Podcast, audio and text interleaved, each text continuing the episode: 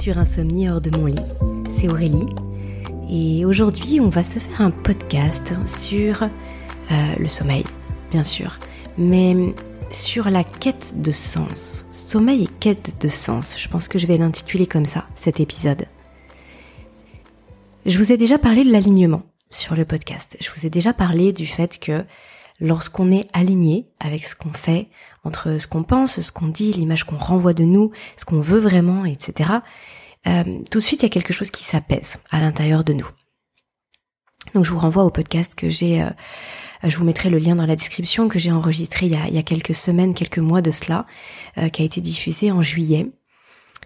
qui pour moi est vraiment quelque chose de fondamental et c'est quelque chose qui à la fois peut être une cause du trouble du sommeil, peut être aussi un facteur de maintien, euh, ou peut-être euh, simplement un élément qui vous empêche d'en sortir.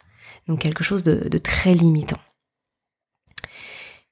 Là aujourd'hui, je voudrais développer un concept qui fait écho à ça, qui est lié. Alors est-ce que c'est euh, est-ce que c'est la suite? Est-ce que c'est finalement l'épisode qui devrait aller avant? Je ne sais pas. Finalement, ça n'a pas beaucoup d'importance, mais en tout cas, c'est quelque chose qui est très corrélé, cette quête de sens. Souvent, on, dit, euh, quand quelque chose nous, surprend, ou euh, qu'on considère qu'il n'y a pas vraiment de logique derrière, on dit ça, il n'y a pas de sens, ça fait pas sens. Mais cette expression qui est souvent utilisée, elle est, je pense, pas assez prise au sérieux. Le sens a un réel enjeu pour nous en tant qu'être humain dans notre physiologie, dans le fonctionnement de notre cerveau. Il y a un réel enjeu et justement un enjeu d'apaisement, un enjeu de sérénité, un enjeu de confiance qui va se traduire de façon positive ou négative sur le sommeil. Cet épisode, il m'est fortement inspiré par le livre de Sébastien Boller qui s'intitule Où est le sens et avec lequel on va faire des ponts directs avec notre sujet du sommeil. Alors on pourrait se demander pourquoi s'attarder sur cette notion de sens, sur cette question de sens. Finalement, il y a des choses logiques dans la vie, il y a des choses qui sont moins logiques, il y a des choses qu'on ne comprend pas, il y a des choses qui paraissent logiques pour certaines personnes et puis complètement illogiques pour d'autres. Est-ce qu'on ne pourrait pas s'arrêter là? Mais Visiblement pas. Visiblement, cette question du sens, elle prend racine il y a des dizaines et des dizaines et des dizaines, voire même des centaines de milliers d'années, dans notre cerveau. C'est quelque chose autour duquel finalement on s'est construit. C'est quelque chose qui est indispensable à notre survie, en tout cas qui l'a été pendant très très très longtemps. On a une petite partie de notre cerveau qui s'appelle le cortex singulaire antérieur et qui visiblement euh, a une de ses fonctions liées à la recherche de sens. Alors là, on n'est pas sur un sens, là on remonte hein, des dizaines de milliers d'années en arrière, on n'est pas sur un sens euh, métaphysique euh, du, style est-ce que notre existence a un sens? On n'est pas là-dessus. Mais on va venir chercher des schémas qui se répètent. C'est-à-dire, c'est-à-dire des choses qui vont nous permettre d'attraper de la nourriture, qui vont nous permettre de nous protéger, qui vont nous permettre de comprendre un petit peu les choses qui nous entourent dans un but d'évolution dans un but de protection, de reproduction, euh, d'alimentation. Par exemple, si on se rend compte que euh, lorsqu'on voit telle ou telle trace par terre, ça veut dire qu'il y a tel ou tel animal qui est passé par là. Ça veut dire que si euh, ça va dans, dans, dans, cette direction ou c'est plutôt comme ci, plutôt comme ça, ça veut dire que, je sais pas, le terrier n'est pas loin ou alors qu'il y a des petits ou alors que euh, bah il y a telle ou telle euh, bête qui peut par exemple, je sais pas, être blessée, que ça devienne une proie facile. En fait, si on arrive à repérer ces schémas-là, eh bien on va pouvoir s'en sortir beaucoup plus facilement que si on ne fait pas de lien. C'est vraiment le fait de venir faire des liens entre des choses qu'on constate et qui vont nous apporter. Mais pour ça, il faut bien sûr que ça puisse se répéter. À partir du moment où ça se répète, d'un seul coup, ça devient sécurisant parce qu'on peut faire des liens Et ça veut dire qu'on peut se rendre compte soit qu'on est sur une bonne piste, soit à l'inverse qu'on est en danger. Donc ça permet toujours pareil hein, de, faire euh, euh, prospérer l'espèce et qu'on puisse s'en sortir. Au fil des millénaires, euh, ce, cortex singulaire antérieur, il a continué de, nous faire œuvrer vers toujours plus de quête de sens. Il a continué de nous guider d'une certaine façon pour que, euh, malgré notre environnement qui changeait, eh bien, les choses continuent de faire sens. Puisqu'à un moment donné, il était plus juste suffisant de repérer euh, une bête euh, pour ensuite aller à la chasse. Il était aussi important de pouvoir faire confiance aux personnes avec lesquelles on chassait. Donc quels vont être les comportements des personnes avec lesquelles je chasse? Est-ce que je peux leur faire confiance? Et quand eux font ça, est-ce que l'autre va faire ça? Et moi qu'est-ce que je fais? Et en fait, tous ces schémas répétitifs vont euh, vraiment ancrer cette importance de notre cortex singulaire antérieur.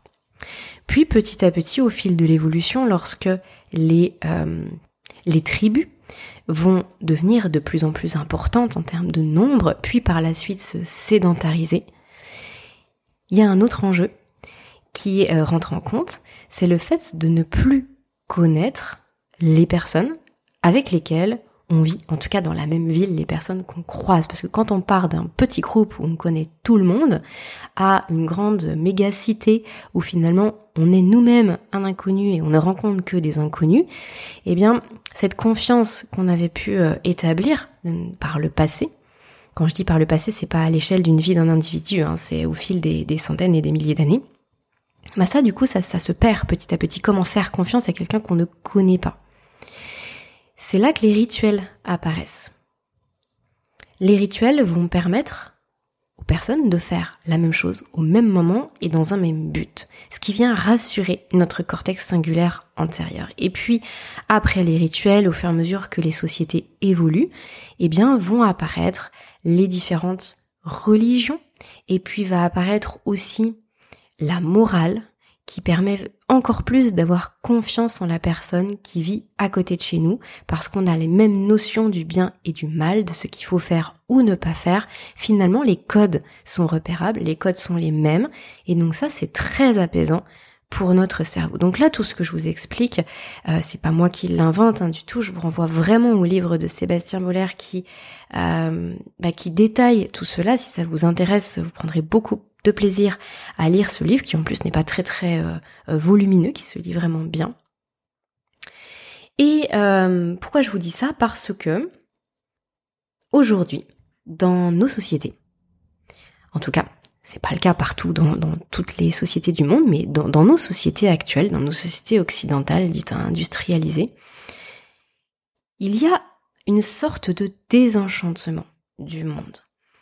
Pour euh, de nombreuses raisons que je vais pas citer ici parce que ça ferait faire une trop grosse digression, mais la religion a euh, perdu son, aura, l'aura qu'elle pouvait avoir il y a encore quelques centaines ou quelques milliers d'années en arrière. Euh, il n'y a plus vraiment de, de.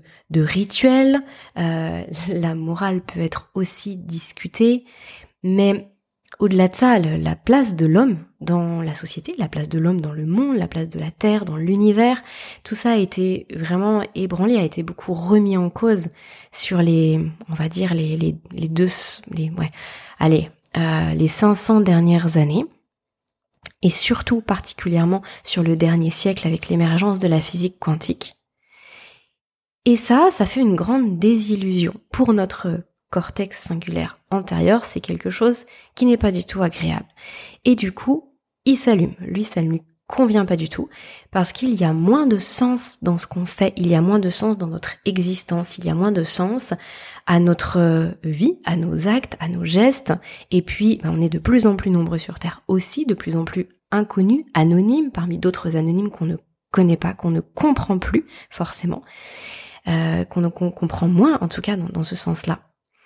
Et donc ça, ça pose un souci. Alors vous allez me dire finalement, pourquoi ça pose un souci? Qu'est-ce que ça peut bien faire que notre cortex singulaire s'allume? Quand je dis qu'ils s'allument, c'est, pour de vrai, hein, je fais une parenthèse, c'est-à-dire que sur les IRM, on voit qu'ils s'allument, c'est-à-dire qu'on voit il y a une activité à ce moment-là, euh, qui aujourd'hui, grâce aux, aux appareils qu'on a, de nouvelles technologies qu'on a pour étudier le cerveau, eh bien il y a plein de choses comme ça qu'on peut découvrir et on comprend mieux comment fonctionne notre euh, notre cerveau, mais aussi bah, du coup tout, notre être en fonction des situations qu'on traverse, qu'on rencontre. Et donc là ça s'allume. Alors on pourrait se dire ok, bah finalement c'est comme ça laissons-le s'allumer, c'est pas très grave, et puis bah peut-être qu'au bout de plusieurs centaines ou milliers d'années, il s'habituera, il s'allumera moins. Ok. Sauf que malheureusement, il y a des répercussions au fait qu'il s'allume. C'est pas simplement pour faire joli, pour faire guirlande de Noël. Quand notre cortex singulaire antérieur s'allume, alors d'un point de vue physiologique, il y a des choses qui se passent ça génère une situation de stress qui est très importante. Ça génère de l'anxiété à l'intérieur de nous, cette perte de sens, cette perte de repère, on pourrait aussi l'appeler comme ça. On va générer plus d'hormones du stress, plus d'hormones euh, qui nous mettent en hypervigilance, du cortisol, de l'adrénaline par exemple. Et là, on reboucle avec notre sommeil, bien évidemment, vous le savez, ces hormones qui sont certes tout à fait euh, naturel et dont on a besoin en plein plein de, de, circonstances, en plein de situations différentes, mais d'un point de vue sommeil, ce sont des hormones qu'on ne veut pas sécréter le soir, la nuit, ou en trop grande quantité ou de façon chronique trop élevée, parce que sinon le sommeil n'est plus au rendez-vous. Peut-être que certains d'entre vous vont, se rappeler de ça, que j'ai déjà évoqué dans des épisodes passés, mais euh, lorsque on est en danger, si on est menacé, je sais pas s'il y a quelqu'un qui, s'introduit chez vous, qui veut vous, voler votre, euh, votre matériel et chez vous, peut-être même vous agresser, c'est pas à ce moment-là, même s'il est 23h30, que votre cerveau va se dire ok, c'est l'heure, allez tranquillement, on s'allonge et on fait dodo. Non. Votre cerveau comprend que vous êtes en danger, en tout cas qu'il y a un stress très fort qui est généré, et du coup le sommeil il passe au second plan. C'est vrai pour quelque chose comme ça de très euh, soudain et de très violent, mais c'est vrai aussi lorsqu'il y a un stress chronique.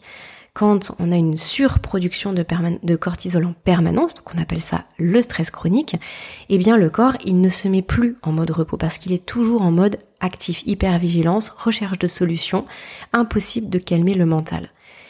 Euh, bien quand on est justement avec un cortex singulaire antérieur qui s'allume à longueur de journée quand plus rien ne fait sens pour nous, on est dans une production hormonale d'hormones qui nous maintiennent en éveil. C'est pas du tout propice pour le sommeil.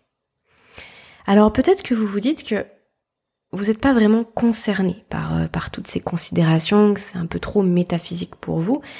Mais en réalité, si je vous fais ce podcast, c'est parce que, à mon avis, euh, j'ai l'intime conviction que c'est beaucoup plus concret que ce qu'on peut imaginer à premier abord. Et d'ailleurs, Sébastien Boller cite certains exemples qui sont très touchants et qui sont très parlants dans son livre. Euh, par exemple, si au niveau professionnel, rien ne fait sens, vous travaillez dans une entreprise qui, euh, je sais pas moi, qui, qui s'occupe de, concevoir et de commercialiser des bouteilles en plastique, alors que une de vos valeurs premières c'est l'écologie et, euh, le, recyclage des, des déchets, euh, bah ça, ça fait pas sens. Moralement parlant, ça fait pas sens pour vous. Mais un autre aspect, si dans votre travail, votre employeur, il vous change vos jours de travail, toutes les deux semaines, s'il vous change vos horaires de travail, s'il vous félicite pour euh, un projet A et que le lendemain, il euh, vous euh, reproche d'avoir fait ce projet A. Ou si votre N plus 1 vous donne une instruction, une information, une, une direction, et que votre N plus 2 vous donne totalement l'inverse. Si on vous demande des choses pour dans un mois et que le lendemain on vous le demande pour demain, en fait, toutes ces situations, elles allument votre cortex singulaire antérieur. Ça ne fait pas sens. Vous n'avez pas de repère. Mais ça peut être vrai aussi dans vos relations personnelles. Si par exemple, euh, vous avez des amis qui sont euh, très changeants, qui euh, pour un oui ou pour un non vont vous mettre mal à l'aise ou alors ne plus vous parler, puis revenir vers vous. si dans ce que dans, dans vos relations familiales, votre famille ou votre belle famille ne partage pas du tout les mêmes valeurs que vous. Euh, si autour d'un repas de famille, tout le monde parle sans jamais s'écouter, sans jamais s'entendre, ça ne fait pas sens, ça ne fait pas sens pour vous. Ce sont des situations qui sont stressantes. Alors, ça peut paraître un peu minime, possiblement que ça l'est, mais mis bout à bout, quand il n'y a absolument plus rien qui fait sens dans notre quotidien, notre corps, il est en galère. Il est en mini panique à chaque fois, notre cortex singulaire s'allume systématiquement. Pour peu que vous posiez des questions sur euh, le sens global de, vous, de, votre euh, utilité dans, dans, ce monde, de ce pourquoi vous êtes fait. On parle souvent de l'ikigai, rechercher vraiment son, son projet de vie. Si pour vous, ça c'est quelque chose qui, euh, qui vous donne le vertige, ça veut dire qu'il y a aussi un manque de sens à ce niveau-là. Ce que je veux dire par là, euh, parce que j'ai clairement pas la réponse à, à, tout ce que je viens de dire et je pense qu'il n'y a pas non plus de solution dans tout ce qu'on rencontre dans le quotidien. Mais en tout cas, ça permet d'expliquer parfois que on se sent en stress, on se sent en hypervigilance, on se sent dans des situations très inconfortables, comme s'il y avait un genre de tumulte interne permanent. On n'arrive pas à s'en sortir, on comprend pas pourquoi eh bien, le fait de venir poser certaines choses et essayer de donner plus de sens à notre existence, donc ça peut passer aussi par le fait d'être vraiment aligné avec ce qu'on veut, hein. ça rejoint vraiment cet autre podcast dont je vous parlais au début de, notre épisode, eh bien tout ça, ça va aider, ça va venir éteindre petit à petit cette, euh, cette surstimulation du cortex singulaire antérieur, ça va venir euh, donner plus de repères dans votre quotidien, et par ricochet, ce sera beaucoup plus facile de dormir. Il y aura moins de cogitation, il y aura beaucoup moins de, rumination, de questionnement. Vous allez plus facilement trouver euh, votre chemin. Et même si vous savez pas vraiment où mène votre chemin, en tout cas sur ce chemin, il y aura beaucoup plus de sérénité. Et puis, euh, il y a un autre exemple aussi qu'on peut citer, quelque chose qui me tient vraiment à cœur, c'est le sommeil des adolescents si vous êtes parent d'adolescents ou si vous-même, euh, pendant votre adolescence, vous avez rencontré des troubles du sommeil. Euh, c'est très souvent le cas. Hein. Souvent, les troubles du sommeil prennent racine dans l'adolescence pour les personnes qui, qui vivent de l'insomnie chronique, comme ça a été le cas pour moi. Ça a vraiment pris naissance pendant l'adolescence. Eh bien, c'est intéressant de savoir que Certes, il y a un gros enjeu au niveau de notre horloge biologique qui bouge, au niveau de notre rythme circadien, les choses ne sont plus tout à fait pareilles que dans l'enfance, et puis que euh, comme ça, comme ça le sera aussi euh, plus tard en tant qu'adulte. Donc là, il y a un retard de phase, on va se coucher plus tard, se lever plus tard, il y a vraiment quelque chose d'assez biologique et physiologique là-dedans. Mais il y a aussi quelque chose qui vient se greffer d'un point de vue du coup plus euh, plus plus psychologique et la façon dont, on va appréhender notre monde, c'est que c'est une période de grands bouleversements, de grands changements, de perte de repères et de perte de sens. Là où tout était clair, où la ligne était tracée par nos parents dans notre famille, où parfois les choses étaient euh, très bien organisées, euh, tout était soit blanc, soit noir, soit bien, soit mal.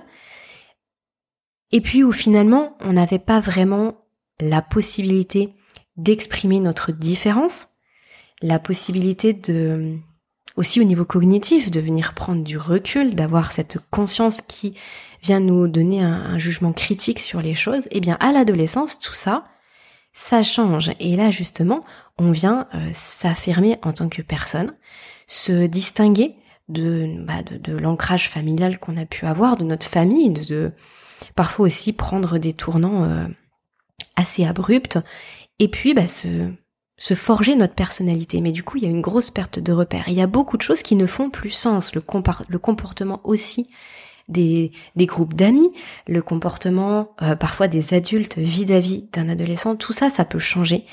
Et ça vient créer un véritable bug dans le cerveau. En tout cas, notre cortex singulaire peut s'allumer beaucoup plus facilement parce que on arrive dans un monde complètement nouveau et on a tout à construire, tout à créer et tout à comprendre.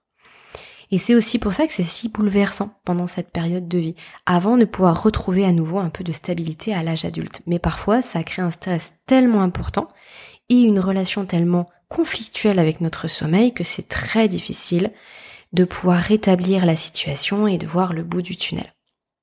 Donc après, il y a plein de béquilles hein, qu'on peut utiliser, qu'on peut euh, mettre en place tout au long de sa vie. Et puis il y a des situations euh, qui, qui, vont nous faire rebasculer, des périodes où ce sera plus facile. Mais en tout cas, il y a cette notion, malgré tout, de, de perte de sens qui a pu à un moment donné vraiment fragiliser notre terrain, notre sommeil et euh, nous faire douter d'une certaine façon. Donc si je récapitule, notre cerveau, de façon historique, a besoin de sens. Ça a été vraiment une question de survie, un enjeu pour notre espèce, un enjeu d'évolution. On a gardé ça. Et puis au fur et à mesure des milliers d'années qui passaient, qui ont passé, ce cortex singulaire antérieur, pour être apaisé, finalement, il nous a fait euh, faire euh, plein, de, plein de choses. En tout cas, il, il nous a poussé à justement le rassurer au travers de plein d'habitudes, d'actions, de rituels, de choses très organisées au niveau de la société, qui euh, aujourd'hui, d'après ce qu'on peut constater, sont moins présents et vont euh, susciter beaucoup plus de chaos dans notre esprit, beaucoup plus de stress. Et ça, c'est vrai à tout niveau, d'un point de vue société, mais aussi d'un point de vue individuel. Tiens, par exemple, tout à l'heure, j'aurais pu citer aussi, quand je parlais de l'aspect professionnel, il y a, euh, il y a certains suicides d'employés dans, dans certaines entreprises, pour certains suicides qui ont été très médiatisés, parce que justement, on poussait les gens à bout et ils commettaient l'irréparable. Et comment on les poussait à bout? Ben, En fait, on mettait du, chaos dans leur vie. Donc tout ce que je vous disais tout à l'heure, le fait qu'on puisse se fier à rien du tout. Ça, ça rend le cerveau complètement fou. Et à tel point bah, qu'on peut effectivement passer euh, à l'acte sur des choses euh, extrêmement euh, dramatiques. Donc, ça veut dire qu'à notre toute petite échelle, à notre échelle individuelle, parce qu'effectivement pour réenchanter le monde, il faut déjà qu'on puisse réenchanter notre propre vie, trouver du sens et trouver des repères dans notre vie. Pour œuvrer là-dedans, eh bien, il faut s'atteler à des petites choses, à des petites choses dans notre quotidien. S'affranchir des relations toxiques qui nous, qui nous mettent la tête à l'envers. Euh, chercher un, un, emploi qui nous correspond, avec lequel on est aligné, chercher un cadre de vie qui corresponde aussi à ce qu'on souhaite, en tout cas œuvrer vers ça, même si c'est pas à notre portée de main tout de suite là maintenant, le fait d'œuvrer vers ça, ça va vraiment beaucoup, beaucoup, beaucoup nous apaiser. Euh, moi, c'est quelque chose vers lequel je tanque, qui, qui m'a pris quand même un certain temps à, à comprendre, à comprendre les implications qu'il y avait derrière tout ça, et puis à, à mettre en place dans mon quotidien. Les choses ne sont pas parfaites, mais le principal, c'est d'aller vers quelque chose, d'avoir conscience déjà, et ensuite bah, de faire des petits pas dans le quotidien et se dire qu'on est sur le chemin qu'on souhaite. J'espère que cette notion de quête de sens va vous parler. Vraiment, je, je pense que on est sur un sujet qui, euh, qui n'est presque jamais évoqué en lien avec le sommeil. Parce que, encore une fois, on a l'impression que c'est très loin. Et moi, je suis sûre que non. Je suis sûre que non. Et je pense que là, si ça résonne en vous, vous trouverez dans votre vie les petites choses à faire au fur et à mesure que les jours, les semaines et les mois passent pour apaiser votre cortex singulaire antérieur et que vous puissiez dormir plus sereinement. Euh, j'ai envie de terminer ce podcast en vous disant que si ces notions de, sens, d'alignement, si ce type de réflexion vous intéresse, je pense que vous trouverez je pense que vous trouverez de, de, la ressource, que vous trouverez une sorte de, de richesse, de grande valeur sur un autre podcast et qui justement va s'intéresser à toutes ces notions-là. Il s'agit du podcast de Pierre Etchart. Pierre Etchart, vous l'avez déjà entendu sur le podcast. J'ai publié un interview avec lui, je pense au mois de juin dernier. Je vous le remettrai dans le descriptif de cet épisode pour ceux qui ne l'auraient pas vu. Je vous invite vraiment à l'écouter. On avait parlé de la physiologie du sommeil. Pierre Richard exerce en tant qu'ostéopathe, mais euh, c'est aussi un, formateur, un conférencier, un chercheur. Un chercheur euh, au, sens le plus... Euh, large du terme, j'ai envie de dire, puisque ses recherches euh, sont à la fois très ciblées sur des sujets euh, très précis qui le passionnent, mais aussi sur des sujets très vastes. Et justement, cette interdisciplinarité le, le, passionne beaucoup, faire les liens entre les différentes disciplines, entre les différentes sciences, pour comprendre toutes les implications, et puis bah, pour relier des sujets qui initialement ne seraient pas reliés alors que pour autant c'est en les reliant qu'on peut percevoir toute leur richesse. Donc son podcast va être le reflet de, lui, de sa personnalité, de ses recherches, de sa pensée. Finalement, on va aller un petit peu au cœur de, au cœur de sa pensée sur des épisodes hebdomadaires. Euh, il accorde beaucoup d'importance au concept, à comment on vient définir les mots qu'on utilise, parce que parfois on est très limité dans notre réflexion parce que justement, on ne comprend pas les mots qui, qui sous-tendent cette réflexion. Et ça, ça fait une grande différence. J'ai envie de le citer, euh, Pierre Etchart, parce que euh, ce qu'il euh, ce qu'il ce qu'il y a derrière cette phrase est assez magique. Il dit on ne voit pas le monde tel qu'il est, mais tel qu'on le pense. Et donc sur son podcast, vous allez aller très loin dans les pensées, dans les concepts autour du vivant, les principes du vivant, et autour des différentes branches de la science, mais aussi autour de l'autonomie de la pensée. Là, je citais la pensée, mais surtout l'autonomie de penser. Qu'est-ce qui fait qu'on pense comme on pense? Est-ce qu'on sait euh, comment on sait ce qu'on sait? Est-ce que on s'est déjà posé la question du paradigme de départ avec lequel on pense? Sur tel ou tel sujet. Et qu'est-ce que ça vient induire sur nos choix du quotidien et sur notre vie? Pierre Richard s'est beaucoup intéressé aussi justement à, l'histoire des sciences et euh, c'est quelque chose qui, euh, qui peut-être euh, suscitera votre curiosité. Moi, c'est quelque chose que j'ai complètement découvert avec lui depuis un peu plus d'un an maintenant, qui m'était complètement inconnu avant et c'est un c'est un merveilleux voyage. C'est vraiment quelque chose qui euh, me nourrit beaucoup, qui est d'une très très grande richesse.